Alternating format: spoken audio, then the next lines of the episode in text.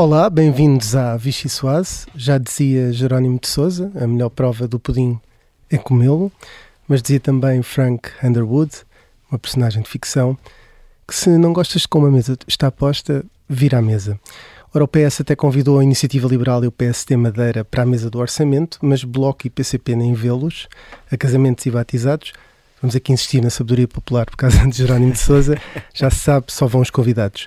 O PCP continua a braços com uma Pavlova de difícil digestão, que é, claro, o caso de Setúbal.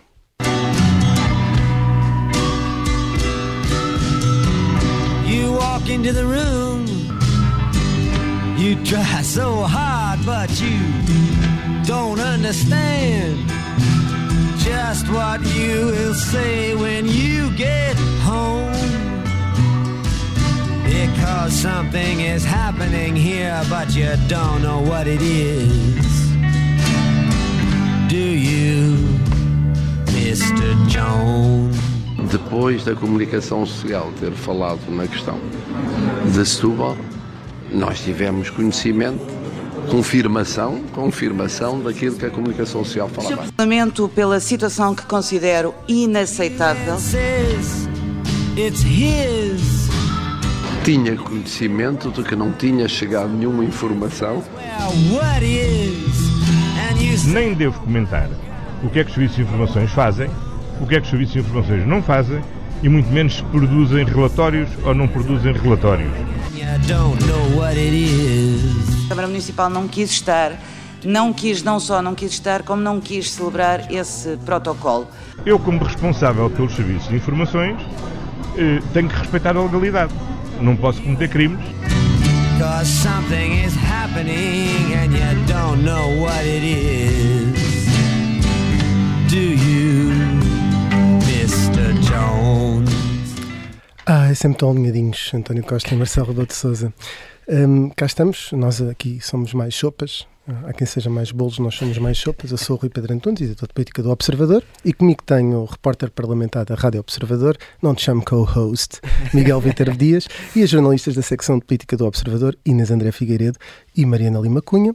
Vai começar a Vichy Soase. Miguel Viterbo Dias, eu proponho uma sopa de choco. Muito bem, vamos Já sabemos isso. que não és um Miguel da rádio que, que gosta mais, gosta de, de choco. choco. Já falámos sobre isso aqui. O Miguel Cordeiro tem uma paixão maior, mas é frito. Neste caso é na sopa. Nem sei se isto existe, mas também estamos sempre a aldrabar. É como o outro que foi aldrabado. Que foi aldrabado a vida toda. Mas hum, ia começar por ti. Eu sei que tu és mais de secretos do que de secretas. Mas mesmo assim, sobre o que é que te diz esta sopa de choco. A sopa de choco, é, portanto, eh, Setúbal, não é? Remete-nos para Setúbal. A sério? Choco para Setúbal? Essa não estava à espera. Eu gosto sempre de pôr as legendas. É, Um, Isto o Miguel é uma pessoa que fala para o país, Rui, nem toda a gente sim, sim, eu falo para o frequ- se calhar frequenta tanto. Epá, não como- puxem por mim com o Portugal interior. Eu queria só começar pelo, por uma coisa que queria deixar já despachado, que é a confusão entre a ACM, Alto Comissariado para as Migrações, Ah, e a sim, sim, ACM, sim. Ana Catarina Mendes, que foi uma confusão das audições. Uh, mas, uh, indo ao ponto, as secretas e as Já informações... tivemos uma confusão entre um primeiro-ministro e um filósofo, portanto. Era um bocadinho pior. As secretas fo- foram eh, o principal ingrediente destas audições eh, sobre, e, e é o que garante também a continuidade deste interesse, ou seja, ehm, daquilo que é a parte administrativa e prática, acho que ficou mais ou menos eh, tudo esclarecido, no sentido em que eh, o Estado falhou e eh, o Estado, a, autarquia, todos tiveram falhas e todos tentam sacudir a água do capote, como é também tradição eh, em Portugal quando acontece algum problema. Um, e agora uh, há quem queira ir mais longe, nomeadamente até onde é que as secretas sabiam ou não deste tipo de. Eh, infiltrados, como chamaram alguns nas associações eh, de apoio aos refugiados. Fernando Negrão ontem disse isso em entrevista à Rádio Observador sobre a necessidade de fiscalizar e saber o que é que o Primeiro-Ministro tem acesso e acho que eh, essa será o, o próximo grande ponto da segunda fase, digamos assim, das audições, é eh, ouvir Marcelo Rebelo de Sousa e António Costa sobre as informações que tinham. O Expresso hoje também fala sobre isso, um, que informações é que as duas principais figuras do Estado foram tendo e poderá ser isso a fase 2 deste caso de Setúbal, uh, até porque vai ser isso que nos vai permitir saber se há outros exemplos destes fora da, da cidade à beira-sado. Mariana Lima Cunha, tu queres um- uma, uma ajuda na localização. és uma espiã que vem, que vem do frio, Hum. pelo menos estiveste no frio há pouco tempo, mas eh, não sei se és mais da ACM ou da ATM, eu prefiro o ATM recheado, eh, já que estamos numa questão de siglas, muito, Fortíssimo. eh, mas não sei qual é a tua sopa de choco. Hum, eu, eh, por acaso, eu também prefiro um choco frito. Sopa de choco parece uma coisa um bocadinho. Acho que não funciona bem, acho que não liga bem. Eh, mas pronto, como tu disseste, nós aqui somos sopas, portanto aqui vai uma so- sopa de choco. Hum, eu, eh, para- já, concordo com o Miguel, como aliás é, é meu Muito apanagem, obrigado. porque voto em ti. Mas acho que a oposição claramente interessará agora nesta segunda fase explorar enfim, as, as ramificações que, que chegam ao governo, até possivelmente a Marcelo Rebelo de Sousa, que se preocupou não só esta semana em fazer uma declaração aos jornalistas sobre isso, como depois mandar uma nota da Presidência da República que dizia exatamente a mesma coisa, palavra por palavra, só para reforçar que não sabia mesmo nada. Até tive assim um déjà vu de tancos quando eh, toda- todos os dias nós perguntávamos sabia ou não sabia. Hum, mas eu a sensação que tive ao ouvir estas audições no Parlamento é que parece que entramos aqui num buraco negro de desresponsabilização. Hum, eh, nós começámos as audições ouvindo dizer que havia queixas desde 2011 que não, não se limitam ao caso de Setúbal, eh, que passaram por vários governos, que nada teve seguimento até março deste ano, quando houve uma notícia sobre o assunto, da, da Renascença neste caso. Hum, e, e eu, pelo menos, tive a sensação de que estávamos o dia inteiro à espera de ouvir os dois ACMs, eh, o Alto Comissariado para as Migrações e Ana Catarina Mendes, ministra. Hum, pronto, para termos essa resposta. Então, o que é que aconteceu às queixas, não é? O que, é que foi feito? Eh, ficámos a saber que ninguém tem competência para, hum, para fazer essas análises. Depois tivemos esperança que talvez eh, nos serviços de informações pudéssemos ter mais um bocadinho de hum, informação, ou talvez na audiência do Ministro da Administração Interna no dia a seguir, eh, que aquilo foi, eh, e, possivelmente com razão, que foi lá dizer que, que na verdade, ou seja, a intervenção inicial do, do José Luís Carneiro foi para dizer que não devia estar ali porque não tinha nada a ver com aquilo e, portanto, passou-se ali muito tempo a discutir se os requerimentos faziam sentido ou não. Hum, portanto, basicamente ouvimos um desfile de, de pessoas a dizer que não tinham competências para, naquele assunto. Os deputados chegaram a tentar trocar de método de fazer as perguntas, em vez de fazerem todos de uma vez, começar a fazer pergunta-resposta, a ver se conseguiam arrancar respostas, eh, evidentemente sem grande sucesso. E agora, aliás, já estamos aqui numa novela paralela que é hum, a ACM, não o ACM, que está demitida numa troca de acusações com a Câmara de Setúbal, acusam-se mutuamente de mentir há três dias e não saímos nisto. Portanto, olha, agora vou ser política e dizer temos de deixar os, os inquéritos correr, se calhar, para termos respostas, mas até agora, infelizmente, eh, olha, vou te- tenho de citar a Patrícia Gilvaz, da Iniciativa Liberal, que, que acabou por concluir no meio das audições que aparentemente estavam a ser contraproducentes porque estava com mais dúvidas do que aquelas que não tinha lá entrado. Inês, antes de, de passar para a próxima sopa, não sei se tens alguma coisa a dizer sobre esta sopa de choco ou se reiteras só o que os teus. Reitero o que os meus colegas disseram e aquele artigo de Setúbal, o explicador que nós fizemos aqui esta semana, acabou por tirar eh, Ora, está, muitas dúvidas, exatamente, muitas dúvidas sobre aquilo que se estava a passar, porque de facto chegámos aqui a uma altura que estávamos numa encruzilhada de informações em que não se percebia bem o que é que metia Setúbal, o que é que metia governo, eh, depois primeiro-ministro. Ah, Inês, deixa-me só interromper para dizer uma coisa. Esse explicador, na verdade, explica as dúvidas que é. O tema é que não responde. Mas Mas acho que explica o que é que não se percebeu. mas Já é um mérito. a nossa explicadora está aqui, por isso não vou meter mais colheres nesta sopa. E no- sobre o verbo explicar, só no- também o Miguel Viter Dias fez uma entrevista ao Fernando Negão em que se percebe Obrigado. ainda Obrigado um bocadinho por- melhor Sim. eh, porque, o porquê de o vereador do PSD não ter provocado a queda da Câmara, ou por- porque é que falhou tudo e aquela grande base de desconfiança entre o PS e o PSD sobre quem é que avançava e quem é que não Uhum. avançava, com medo de que uns renunciassem e os outros não, e, e assim aguentou-se a Câmara e, continua, e lá continua e não, não há perspectivas de caia antes do fim do mandato. Eu queria só acrescentar que sobre isto do- das dúvidas que vão ficando, é- é- dá sempre ideia quando se fala de coisas que metem as secretas, não é? Que é aquele conceito que em Portugal ninguém sabe bem o que é que é, se há peões de óculos de sol ou não, eh, há sempre aquela lógica de epá, não se metam por aí. E portanto já nem sequer se vai, se vai entrar Nós por aí. tínhamos até um- foi, olha, mas é segredo de Estado, passámos Isto é com as secretas, não se, não se meta por Sim. aí que isto já é outro. É, é um Sim, mundo muito, muito complexo, só não sei. É Não, temos estudos. Se se recordam, uh, um dos, grandes espiões que nós tínhamos, um, jogo do CIED, agora não, não queria ter em precisão, um, uma das, das frases que colocou no Facebook foi uma frase do Panda do Hum. Kung Fu, um, que é sempre um nível de que. de Acho que conseguimos Diz alcançar então. nossos peões sol. São os piores que temos. e, e vamos avançar uh, para a sopa passada. Vou começar pela Inês, agora ao contrário, porque ela, a Inês uh, acompanha por norma a Iniciativa Liberal e o Chega. E, por norma, também, eh, nos últimos anos tinha estado fora de tudo o que era orçamento, mas agora parece que não é bem assim, não é? Não sei se és da tua sopa passada. Parece que tive a oportunidade de entrar nesta discussão orçamental, finalmente. Ahm, aqui. Não sei se vai ter muito sucesso, mas pronto. Não, acho que, acho Mas que vai acabar tens um lugar sucesso, mesa. Seja bem-vindo à luta pela defesa do orçamento. Vou, vou deixar a parte de quem ficou excluído aqui para, mais uma vez, a nossa especialista, mas vou-me dedicar aqui a quem foi chamado à mesa, a começar pelo PSD Madeira, que na verdade nem sequer é um- propriamente uma novidade. Ora, eh, o PSD Madeira.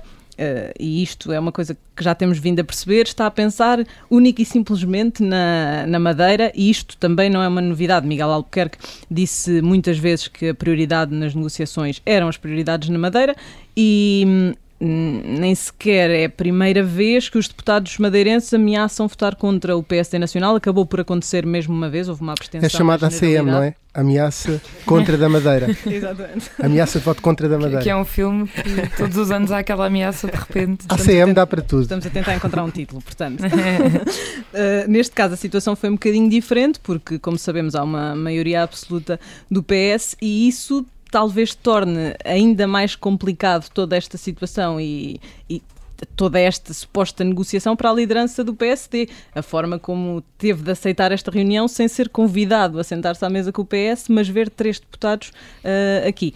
O PS Todos nos lembramos, eh, no último orçamento, para, para- naquele que não passou e provocou eleições antecipadas, do próprio Marcelo Rebelo de Sousa ter, ter alegadamente falado com Miguel Albuquerque para tentar salvar o orçamento à 25 hora com os deputados da Madeira. Portanto, são filmes que estão... estão e, aliás, Acabou por não acontecer. houve, mas- houve vários deputados do PSD Madeira que já, estive- já tiveram processos, até no tempo de, Uhum. de Luís Montenegro, precisamente, eh, por terem votado em sentido contrário à bancada e, portanto, isto é mais ou menos habitual. Eu sinto que todos os anos, quando estamos a fazer orçamento, há sempre aquilo. Não há, há sempre uns dias em que de repente toda a gente desata a ligar ao PSD Madeira porque se lembra.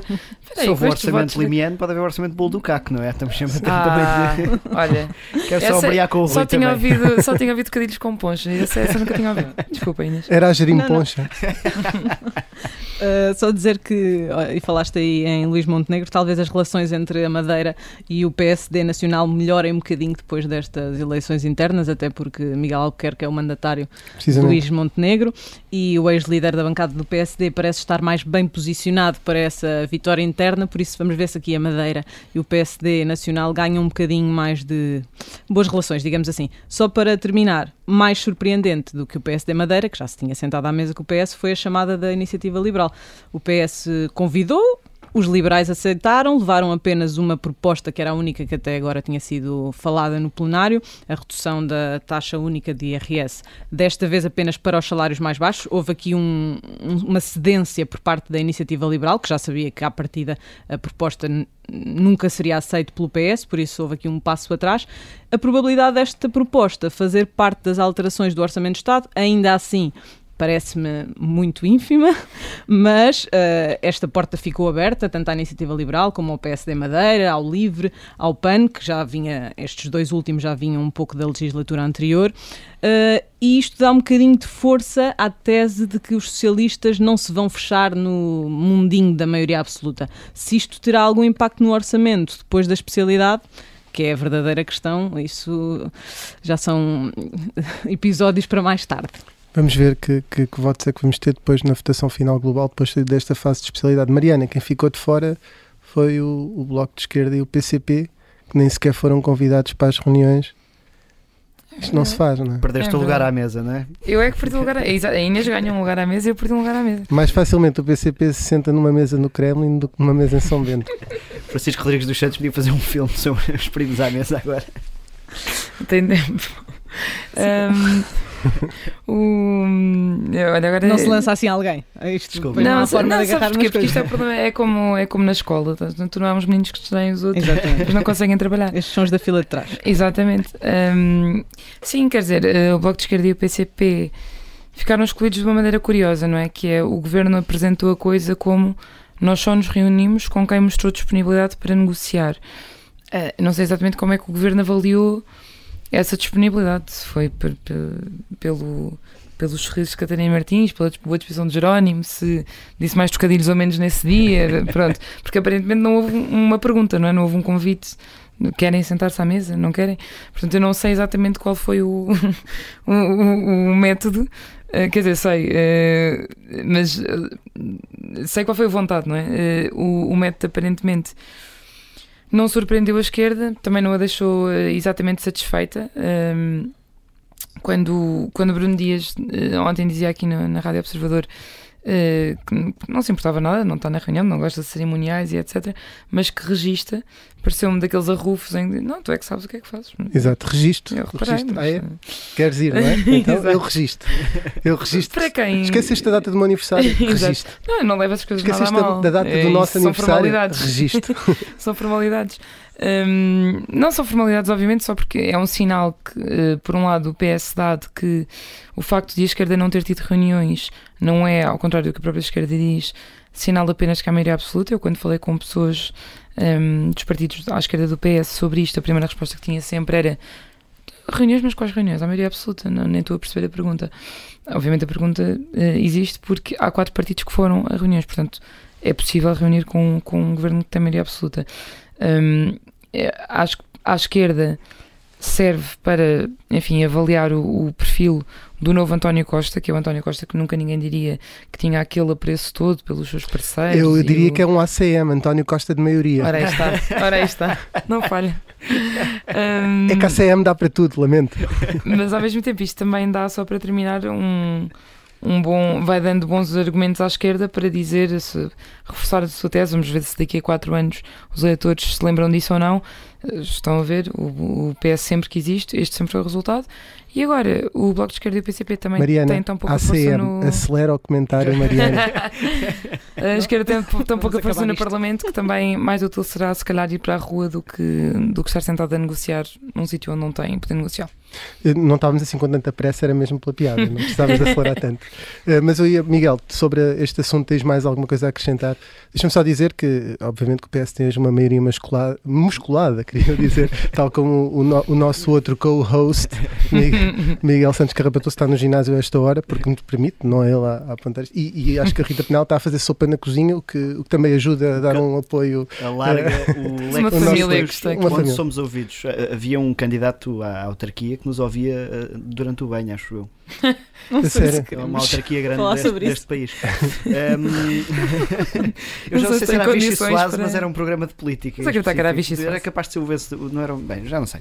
Enfim, eh, sobre isto, não, queria só dizer que estranho, o António Costa escolheu reunir com tantos nichos, não é? O LIVRE, o PAN, o PSD Madeira, podia ter querido reunir com o PSD de Jorge Moreira da Silva, com o PSD de Luís Montenegro, para ir vendo o que é que cada um ia exigir ahm, no futuro. Mas queria só apegar no que a Inês disse sobre a iniciativa liberal, porque me parece ser aqui entre todos os convidados o que pode ter mais ganho mediático com estas reuniões, porque como eles são muito focados na questão fiscal e, e isso no orçamento acaba por ser a pedra de toque, eh, é mais uma oportunidade para vincarem esta questão de nós só queríamos mesmo uma coisa e o governo nem essa coisa aceitou e portanto mais uma vez veja-se eh, que eh, veja-se a mensagem que, que a iniciativa liberal quer passar e portanto parece-me ser os que podem ali mais eh, ganhar com este tipo de convites.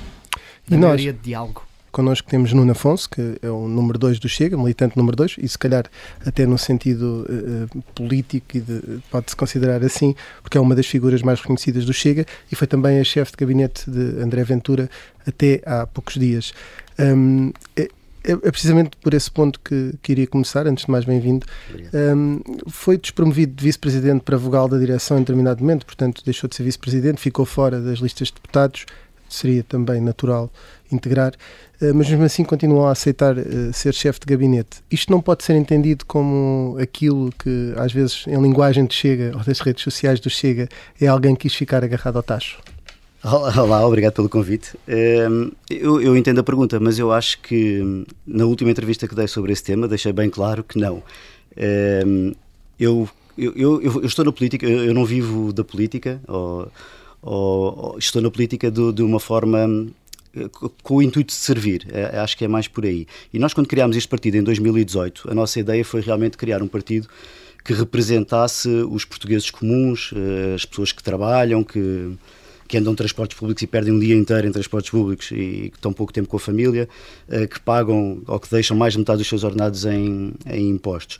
E, e eu e eu queria de facto servir e foi por isso que, que, fiz o partido. E foi por isso que aceitei tudo aquilo que foi acontecendo e aceitei, aceitei também continuar agora nesta última fase como chefe de gabinete, porque uh, houve conversas pessoais e privadas com André Ventura que eu não revelarei, mas que havia outras intenções para o futuro.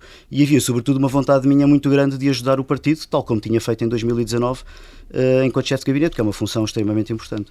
Um, o Chega chegou a propor uma redução de 12,5% eh, no valor do, do, do, vencimento dos cargos políticos e também chegou a propor eh, várias vezes a redução uh, do salário dos políticos.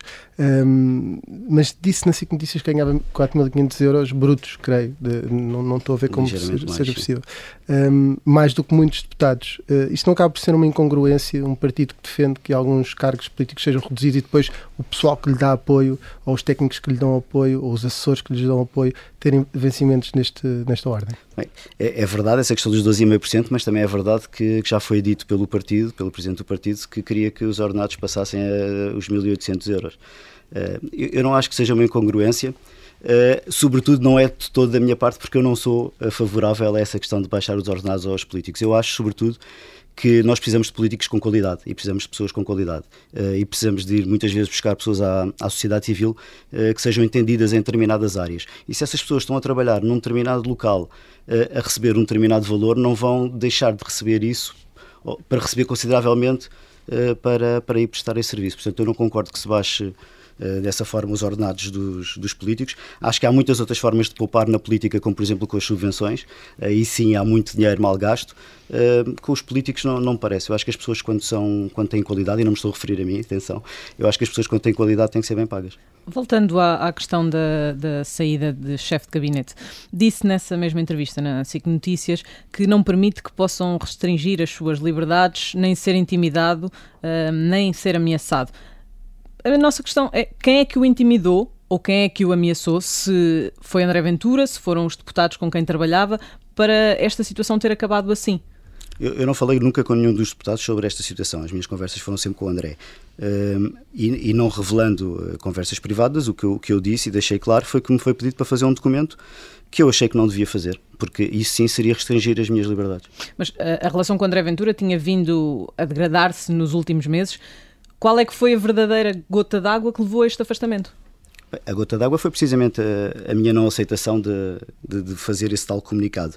Mas uh, houve várias coisas. Eu fiquei muito magoado com a questão de, de não ter sido incluído na, na lista de deputados e, e eu, disse, eu, eu, disse isso também na, na, última entrevista que dei. Eu não fiquei magoado por não ter sido deputado. Eu fiquei magoado pelo, pelo desrespeito que houve para com a minha pessoa. Porque lá está, ser deputado não era nada que eu tivesse como obsessivo. Não não me diz assim particularmente. Gostava de, eu quero estar onde possa ajudar uh, o país e onde, e onde for útil. E onde acharem que eu sou útil. Onde eu não me sentir útil, também não, não estarei. Desculpem a insistência, mas uh, vamos voltar aqui um bocadinho atrás.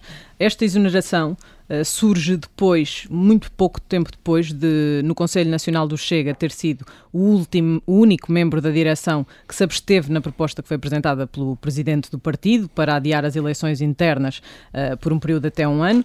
Depois disso, houve um pedido de impugnação por parte de alguns conselheiros. Considera que alguma destas situações pode ter levado à decisão de André Ventura?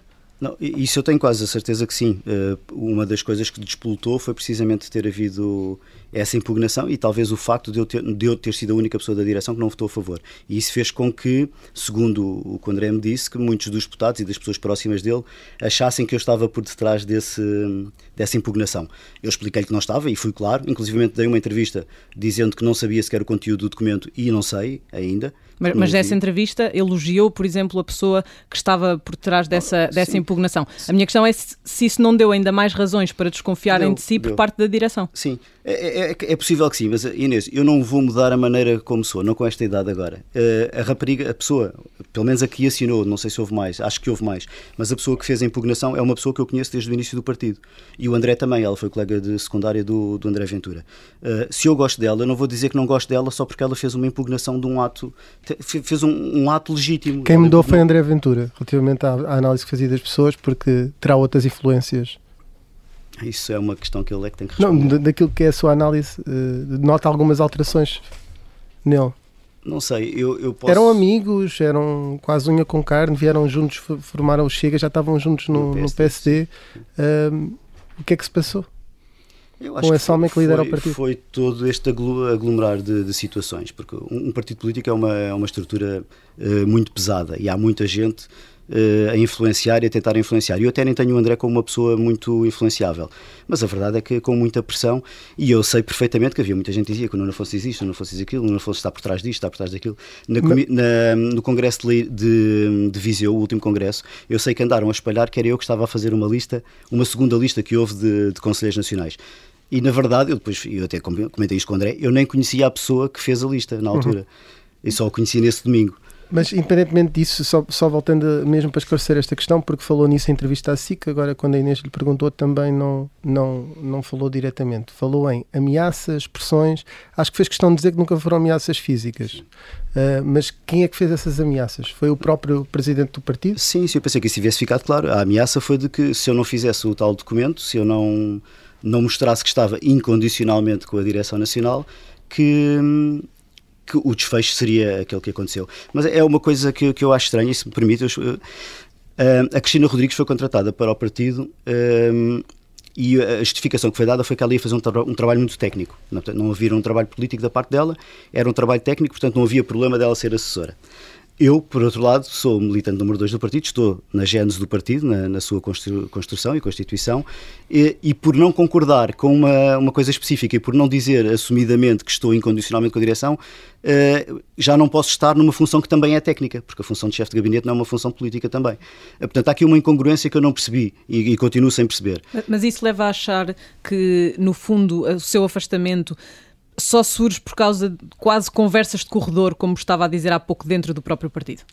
Eu acho que o que não falta no, partido são essas conversas de corredor e essa, esse, esse, tipo de pressões e de, de, de pequenas perseguições internas.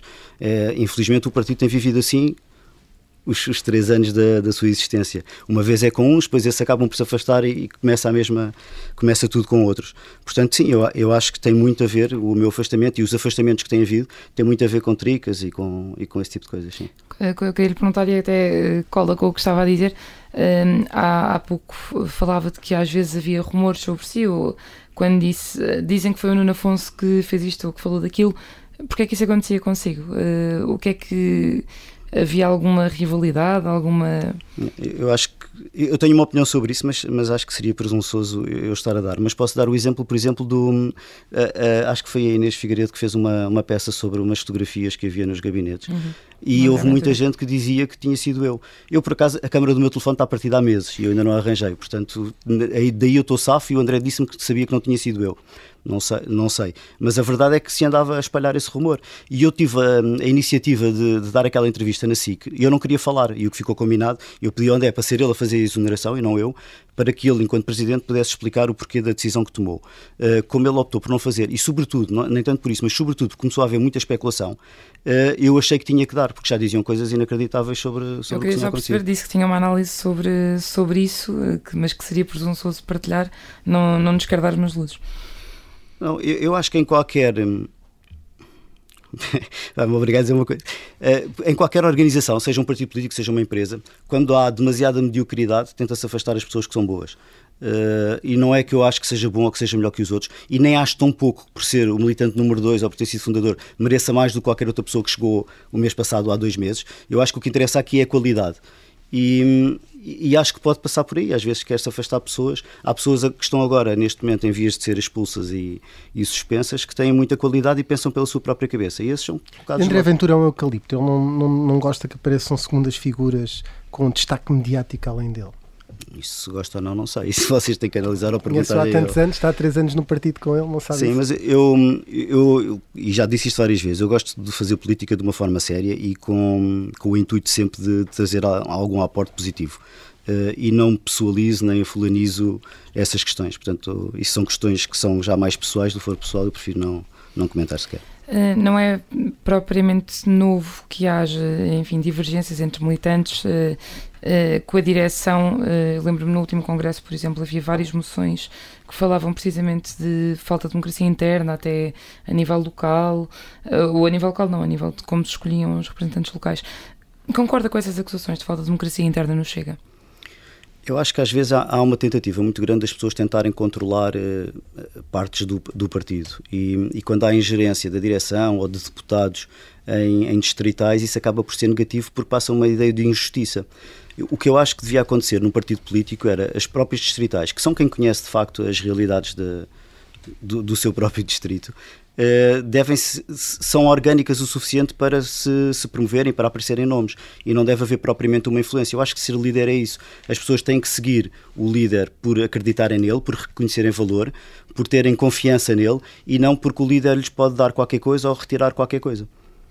É, desde agora deixe-me só perguntar-lhe, já que perguntava sobre críticas que são feitas sobre o funcionamento do partido, uh, acha que também pode acabar da mesma forma, suspenso ou até expulso? por se expressar, como dizia, não, nem sempre. Por muito menos, outros foram expulsos ou suspensos pelo. É verdade, eu já vi uma senhora suspensa por apelar ao voto em nenhum partido na, no dia de, de, reflexão. Portanto, não sei, é, é, possível, é possível, não sei, mas também, não, sinceramente, não estou muito preocupado com isso, porque, como eu disse, eu estou na política uh, sem grandes interesses financeiros, como aliás disse naquela. Naquela, naquela entrevista na, no domingo, uh, estou aqui enquanto acharem que eu sou necessário e que posso fazer a diferença. Quando deixarem que não, eu também sigo a minha vida. Ana Afonso já uh, falou aí de uma visão daquilo que deve ser um líder de um partido uh, e com essas críticas também à forma como o partido tem estado a ser gerido. Se as coisas continuarem a seguir este caminho, esta é uma motivação para ser candidato à liderança do Chega? Não é que isto seja uma motivação nem. Aí, nem... aí ser número 2, militante número 2 e fundador, dá-lhe algum lastro adicional, não é? Eu, eu espero que, que o lastro que, que, possa, que possa haver para as pessoas gostarem de mim ou simpatizarem comigo ou até quererem que eu seja representante de qualquer coisa não seja só por eu ser o, o número 2. Eu acho que isso seria muito redutor. Uh, mas a verdade é que há, um, há, oposição, sem dúvida nenhuma, mas é uma coisa muito inorgânica. Uh, não há nada planeado, não há nada estruturado. Portanto, eu, nem eu, nem acho, acho que ninguém consegue ser líder de algo que ainda não existe. Portanto, nem sequer me passa pela cabeça. Mas não pode cenário. começar a estruturar essa oposição? Posso começar a estruturar uma oposição como posso seguir o caminho, seguir outro caminho qualquer, não sei. Neste momento está, está tudo em aberto. Nesse caminho, uh, o, o, partido adiou também as eleições internas uh, e o Nuno Afonso chegou até a mostrar interesse em candidatar-se à Distrital de Lisboa. Digo aqui eu que podia ser uma boa forma de começar a organizar essa, essa oposição interna. Este adiamento destas eleições foi uma forma da direção em travar essa hipótese? Percebo a pergunta e é possível que sim. Se foi ou não, só a direção é que pode dizer, mas é possível que sim. A análise depois é feita por cada um dos que está por fora. E daqui a um ano, existindo essas eleições, está na corrida? Não sei, sinceramente não sei. Um ano é muito tempo. Olha, eu fiquei, eu fiquei desempregado a semana passada, não é? Portanto, agora vou tentar organizar a minha vida, tentar aproveitar, uh, porque a minha vida é mais do Também que isto. já disse aqui que não vivia da política, portanto não terá grande dificuldade. Pois, a dificuldade não sei, depende do mercado de trabalho. Uh, nunca colocou de, de, parte a possibilidade de vir a sair do, do Chega. Uh, chegou a dizer depois das eleições legislativas que depois das eleições legislativas avaliaria um, o que iria fazer. Nessa altura acabou por escolher, uh, por decidir continuar a ser chefe de gabinete. Avalia, por exemplo, uma possibilidade de regressar ao PSD, onde esteve e onde até foi conselheiro nacional? Eu, eu acho que. Que não se deve andar a saltar de um lado para o outro assim por, por uh, qualquer, uh, qualquer motivação. Uh, e, e, lá está, eu volto a referir. Se acharem que eu sou importante em algum lado, eu analisarei. Mas neste momento também não, não tenho isso em perspectiva. E se hoje ainda estivesse no PSD, preferia votar em Luís Montenegro ou em Jorge Moreira da Silva? É, não já... diga que não se vai imiscuir na, na claro vida interna não, de outros não partidos, posso, não está não a falar posso. como dirigente do Chega. Na sua opinião, se, tive, se estivesse no PSD, qual dos dois é que lhe parece ir mais ao encontro das suas ideias, se não quiser dizer em quem votava? Olha, eu, eu tenho admiração pelos dois, são duas pessoas diferentes e o, o Jorge Moreira Silva é um tipo muito bom tecnicamente e, e passa uma imagem de, de, pessoa credível. O Luís Montenegro parece mais agressivo politicamente, uh, se calhar mais forte para fazer uma oposição. Uh, mas são duas personalidades diferentes. Eu tenho amigos dos dois lados e ambos, ambos me dizem, ou dos dois lados me dizem que vão ganhar sem dúvida nenhuma. Portanto, eu não sei sinceramente nem para que lado vai pender, nem, nem em quem votaria se tivesse que fazer essa decisão voltando aqui à questão de fazer parte, eh, pelo menos ainda do Chega, qual dos dois é que poderia beneficiar, uh, favorecer o crescimento do Chega? Bem, em primeiro lugar, eu acho que foi o, o, Miranda, o Joaquim Miranda Sarmento que disse hoje que já, já se está a falar mais de Chega e se entrar a conversa da, da disputa interna do PST no Chega era contraproducente. E eu concordo com ele. Eh, eu acho que o PSD se devia concentrar em si próprio. Eu acho, sobretudo, que o líder, ganhe quem ganhar, tem é que conseguir fazer uma boa ligação entre a, a, sua liderança e o grupo parlamentar. Perder o grupo parlamentar seria, seria fatal, como foi, por exemplo, para o, para o CDS e para o Francisco Rodrigues dos Santos. Eh, portanto, eu acho que eles têm que concentrar nisso e concentrar em fazer uma oposição, oposição que o PSD não fez nos últimos anos, porque o Rui Rio foi completamente inerte em termos de oposição. Mudando aqui só um pouquinho de assunto, uh, tem algum familiar no Chega? Que já tinha sido candidato? Que eu saiba, não. Hum, as ligações familiares, e uh, Inês André Figueiredo uh, esta semana uh, escreveu também o um artigo sobre, sobre isso, um, são, acabam por ser uma mancha para um partido que critica tanto o nepotismo? Eu acho que são, algumas são uma mancha, outras eu acho que são perfeitamente entendíveis à luz do, do que é um partido novo. Quando nós constru construímos um partido novo e temos dificuldades de facto em ir a algumas eleições, sobretudo nas autárquicas, que eram milhares de, de candidatos, é normal que às vezes seja necessário recorrer a, a, famílias. Eu, enquanto coordenador autárquico, pedi sempre que se tivessem que pôr alguém da família que não pusessem na mesma lista, que pusessem numa lista ao lado, uma lista vizinha, de uma freguesia ao lado. Uh, mas nem sempre é possível. Agora, que mancha um pouco o partido, mancha é essa, essa situação e outras, sim apesar desse pedido que disse que acabou de fazer, estamos a falar de listas que tinham uh, irmãos, cunhadas, filhos, maridos, não só um familiar de cada destas pessoas que eu estou a referir. Estamos a falar de. Pronto, o que o, o questionamos é, uh, desde logo, como é que o Chega consegue, e já disse que é um partido novo, isso é uma, da, uma das justificações dadas pelo próprio partido e pelos dirigentes do partido, como é que o Chega consegue digamos, dar o salto para deixar de ter uh, casos de nepotismo uh, dentro de um partido cujo, cujo combate ao nepotismo é uma das bandeiras a estratégia será sempre passará sempre pelo crescimento do partido. Um partido que, que começar a crescer terá sempre mais pessoas. Uh, nós tivemos um resultado, na minha opinião, muito, muito bom nas autárquicas. Uh, isso, bem sustentado, isso daria um crescimento do partido na, nas, nas, próximas eleições. E isso sim faria com que houvesse mais pessoas. A, a própria normalização do partido também faria com que as pessoas tivessem, deixassem ter receio de, de dar a cara pelo partido. Eu tive casos de autarcas, de candidatos autarcas, uh, candidatos a autarcas que, que tiveram problemas até no, nos seus locais de trabalho e as pessoas ainda têm algum receio de dizer de, de se assumir do partido. Eu acho que isso com o tempo é capaz de, de desanuviar. Só que para, para terminar, uh, voltando ao, ao PSD, só para lhe perguntar se acha que o Chega deve no futuro integrar um governo uh, do PSD. Eu acho que no futuro e após eleições tudo é possível e, e, como aconteceu, por exemplo, nos Açores. O que eu acho que não se deve fazer é, antes das eleições, uh, andar a tentar fazer arranjos e, e imiscuir-nos em coisas. Cada partido tem as suas ideias as suas ideologias. E eu acho que devemos lutar por aquilo em que acreditamos e é isso que devemos apresentar ao povo. Uh, cada um as suas. O PSD apresenta as suas, a Iniciativa Liberal, nós, o CDS.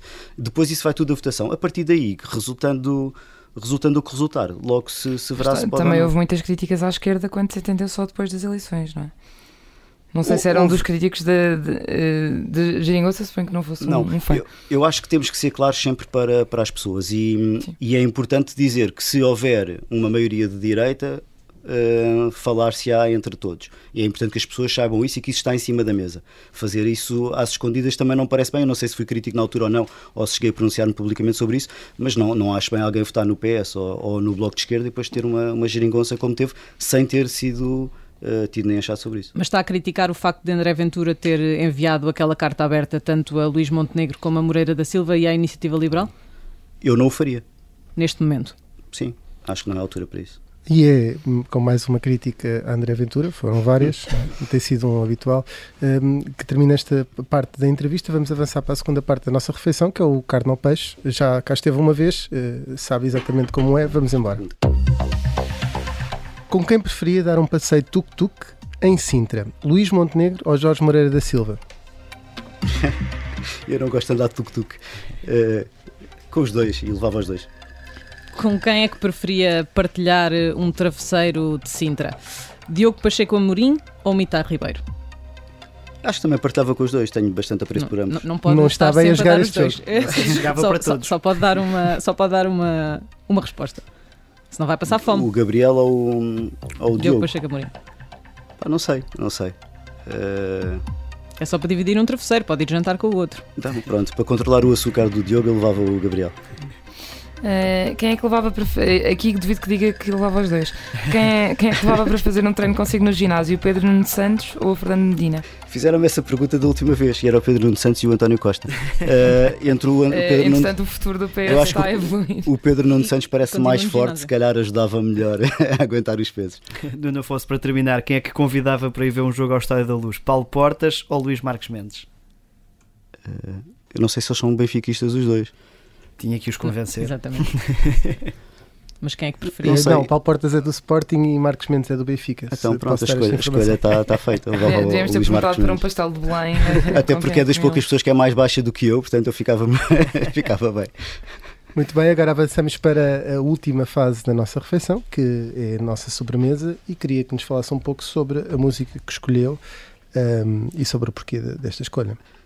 Bem, essa é, hum, a música é de uma banda chamada Manowar, é uma banda de heavy metal. eh, E eu, quando era muito jovem, ouvia, ouvia muito. E essa música, hum, agora recentemente, eh, lembrou-me. Isto, é, isto é uma banda que tem. Os temas são muito líricos e muito épicos, é de, muito medieval. E esta música em particular fala sobre um guerreiro que luta, luta sozinho contra o mundo e que hum, especifica o seu objetivo, define o seu objetivo e vai contra tudo e contra todos até chegar lá. Muito bem, é um homem sozinho a lutar contra o mundo, contra outro partido que parece muitas vezes de um homem sozinho, e é assim que chegamos ao final de mais uma Vichy Soase e regressamos, como habitual, na próxima sexta-feira.